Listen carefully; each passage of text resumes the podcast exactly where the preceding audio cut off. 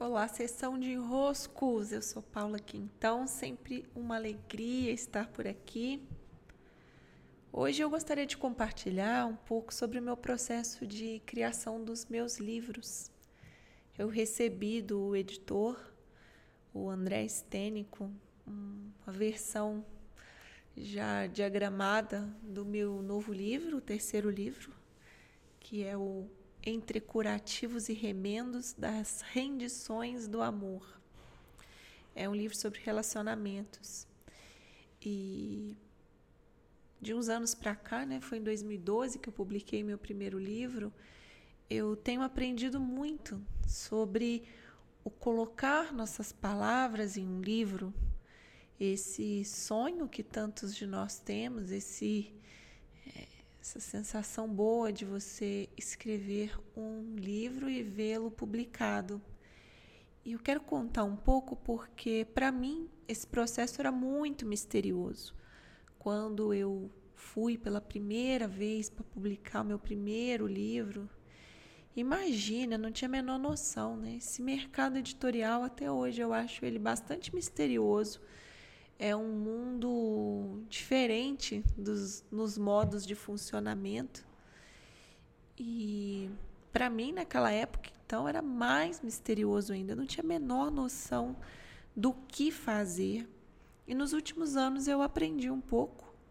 Como eu disse, ainda é um mundo misterioso para mim, mas aprendi um pouco. E o que eu aprendi, eu gostaria hoje, nessa sessão de enroscos, compartilhar para os que desejam um dia ter seu livro publicado. Primeira coisa é você escrever o livro. Né? Escrever um livro é um ato de coragem. Primeiro, porque você precisa identificar que tem em mãos algo que valha o suficiente para se tornar um livro. Essa primeira etapa a ser vencida é a etapa que muitos sequer atravessam porque é mesmo uma etapa desafiadora. Você olhar para aquilo que você tem em mãos e dizer: ah, beleza, isso aqui que eu tenho em mãos vale, rende um livro. É de uma ousadia, né? É uma ousadia muito grande você olhar aquilo que você tem em mãos e falar: isso rende um livro. É que ousado, não é mesmo? Muito corajoso. Então, sim, exige uma coragem de reconhecimento do valor que você tem. E na época em que eu estava escrevendo, ou achando estar escrevendo meu primeiro livro, eu tinha muitas dúvidas se o que eu tinha era valioso o suficiente. É um questionamento muito forte quando estamos diante de uma escrita para se tornar livro. E o que me fez bater o martelo e definir e, e de uma vez por todas assumir a minha ousadia foi um episódio que eu vivi. Eu morava em Manaus na época. É, o meu primeiro livro, é, Para Sempre um Novo Eu, era sobre. Eu estava escrevendo sobre tanto a minha vida como a minha viagem de transformação ao Monte Roraima. Eu estava escrevendo porque ninguém me aguentava mais falando de Monte Roraima, insuportável, né? Meus amigos, meus poucos amigos, né? pessoal que trabalhava comigo na Jobaste, na Seduc, estava assim, de saco cheio, só falava de Monte Roraima, Monte Roraima, monotemática, né? E não tinha essa frequência em redes sociais, porque pelo menos, pelo menos as redes sociais elas dão esse deságue. Se você quer falar muito de um assunto, você solta lá e isso te dá um alívio, né? A tua demanda de fala, ela é, é digerida pelas redes sociais. Só que naquela época nem tinha assim rede social tão não era tão ativo quanto é hoje. Não eu, pelo menos. E aí eu tenho uma citação no livro da Anne Frank que é muito linda, que ela diz: "O papel é sempre mais paciente. E era o que eu sentia, o papel era paciente. Então, mesmo que não se transformasse em livro, a minha demanda de expressão, ela era absorvida pelo papel. Então, ótimo. O que eu fiz a partir dali foi ter tantas e tantas páginas escritas que era inevitável eu cogitar. Será que isso não vira um livro? Então eu estava em Manaus e o episódio que eu vivi foi o seguinte: eu fui numa livraria Saraiva que tinha lá, linda, muito grande, uma livraria muito, muito gostosa. E na livraria tem essas bancas assim de livros destacados. E na banca da entrada, na mesa assim da entrada, tinha um livro sobre escrever livros. Eu nunca vou lembrar o nome da autora, era uma mulher. Não vou lembrar a capa do livro, não lembro nada desse livro. Eu lembro que ele era um livro sobre escrever livro. Eu abri esse livro em algumas páginas aleatórias e numa delas ela dizia assim: é, se, ela dizia, se o que você escreve, se o que você intenciona publicar é valioso para você, se você gosta, se foi importante para você, então será importante para alguém. Esse é o critério. Né. Ali ela me deu o critério. E eu falei, sim, foi importante para mim. Foi muito importante para mim. O que eu vivi indo ao Monte Roraima, o que eu descobri ao estar na montanha, foi muito importante para mim. E uma vez sendo importante para mim, seria importante para alguém. Então eu bati o martelo, eu passei dessa primeira etapa, eu vou publicar. Uma vez definindo eu vou publicar, é preciso que o livro fique pronto. Então, essa é uma segunda etapa. Finalizar o livro. Sentir que ele está suficientemente pronto é, para ser entregue ao mundo. E num determinado momento eu senti que ele estava suficientemente pronto. E foi por esse meado mesmo, de junho, mais ou menos, de 2012. Eu não sabia o que fazer com aquele manuscrito. Como eu disse, um mundo misterioso. Mas eu desconfiava que a editora Valer, uma editora lá de Manaus, poderia talvez me dar alguma pista. Indo à editora pessoalmente, talvez eu pudesse juntar uma pecinha a mais desse, desse quebra-cabeça. E assim eu fiz. Eu Liguei para lá algumas vezes, ninguém me atendia. Imprimi o que eu tinha pronto, suficientemente pronto, né, como eu disse, e fui até lá. E uma moça me atendeu e eu perguntei: o que, que eu faço? Qual é o caminho? O que, que você me fala? Eu entrego aqui, alguém recebe? É, me fala algo, qualquer algo me ajuda. Então ela disse: Ah, eu posso passar, perguntar para o editor se ele tem interesse em, em ler seu manuscrito, e aí você deixa aqui. Por enquanto, nós não vamos receber nada. Você volte outro dia, eu vou perguntar.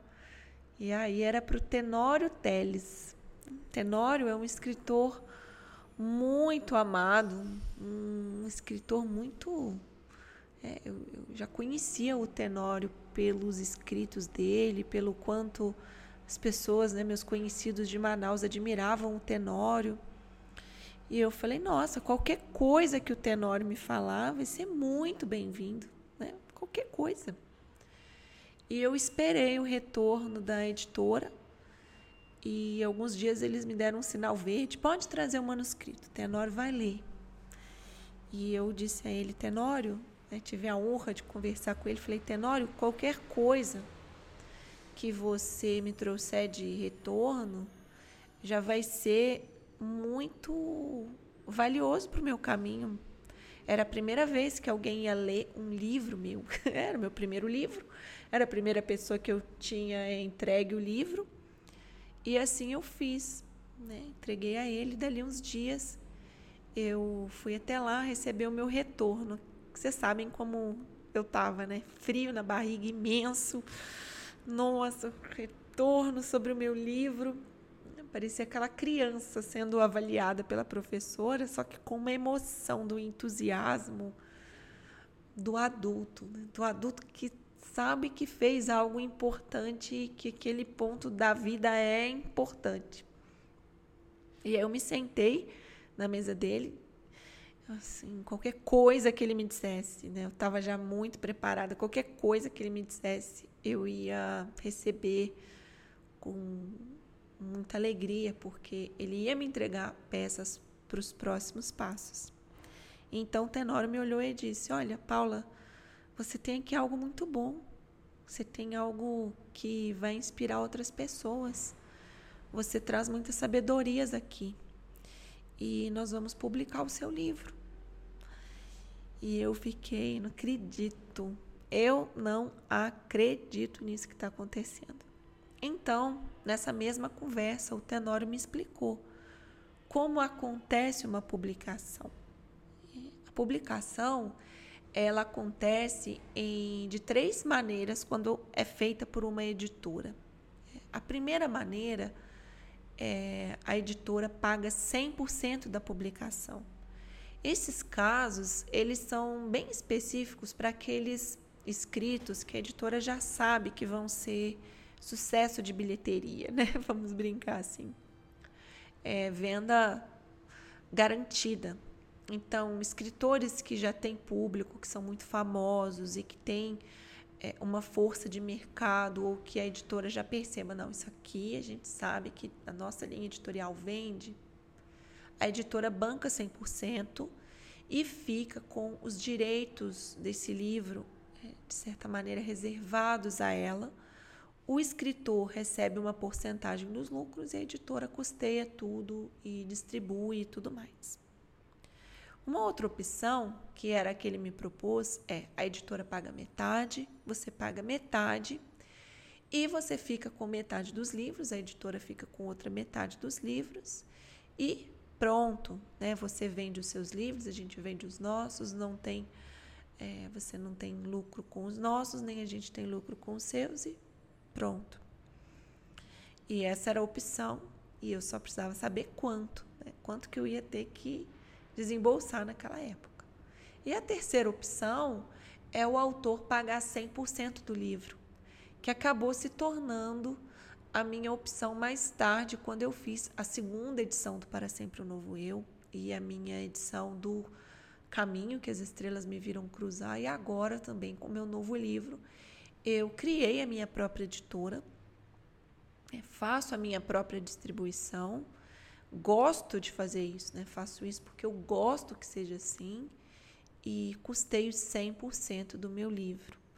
Naquela época, dividimos eu e a editora Valer metade da tiragem e foi algo muito novo para mim, né? Quando os livros chegaram, aquelas caixas todas no meu quarto, com os meus 500 livros maravilhosos, sendo um a um distribuídos e entregues para as pessoas que eu conhecia e que foram me conhecendo. E eu sempre senti isso, né, da minha mão entregar o livro às mãos de uma outra pessoa.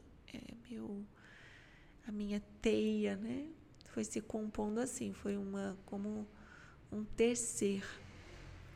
E hoje então eu já estou indo para minha terceira publicação. E aí por conta própria, o movimento ele é muito similar a esse que eu fiz em 2012, com alguns detalhezinhos a mais que eu mesma preciso cuidar. Então, eu escrevo o livro, é preciso que haja uma revisão no livro, eu preciso que o editor faça a capa, faça a diagramação nos padrões gráficos, que a gráfica seja orçada, que mais uma vez o livro seja revisado e aí o meu editor, ele, como eu quero os livros impressos, ele prepara tudo direitinho para mandar para a gráfica, registra o ISBN do livro. E se eu quisesse somente uma versão ou também, que é o caso, né, uma versão digital, o próprio editor, no, no caso, ele pode colocar já numa Amazon, por exemplo, em formato Kindle. E hoje, para mim, é, esse é, para mim, o cenário que eu escolho, né? Uma publicação dentro da minha editora, que não publica livros de outras pessoas, não tenho o menor interesse, porque eu não quero sustentar uma editora assim. Eu tenho a minha editora para os meus livros. E o caminho é esse: escrever, revisar, escrever um pouco mais, revisar de novo, mandar para edição, mandar para gráfica, mandar para Amazon. Esse caminho. E, e ver o livro circular, ver o livro ser entregue, ver o livro se materializar e a história ir para além de você é muito emocionante. Então me alegra que isso se passe por aqui. E hoje já estou até ficando rouca nessa noite confortavelmente fria aqui em São Paulo. Eu aproveito para celebrar o fato de que o meu livro está no prelo, está com a primeira edição diagramação apresentada aqui para mim. Mais algumas revisões, como sempre. e ele segue para gráfica, uma alegria. É isso, grande abraço e até mais. Eu sou Paula Quintão e esse foi o nosso sessão de enroscos de hoje.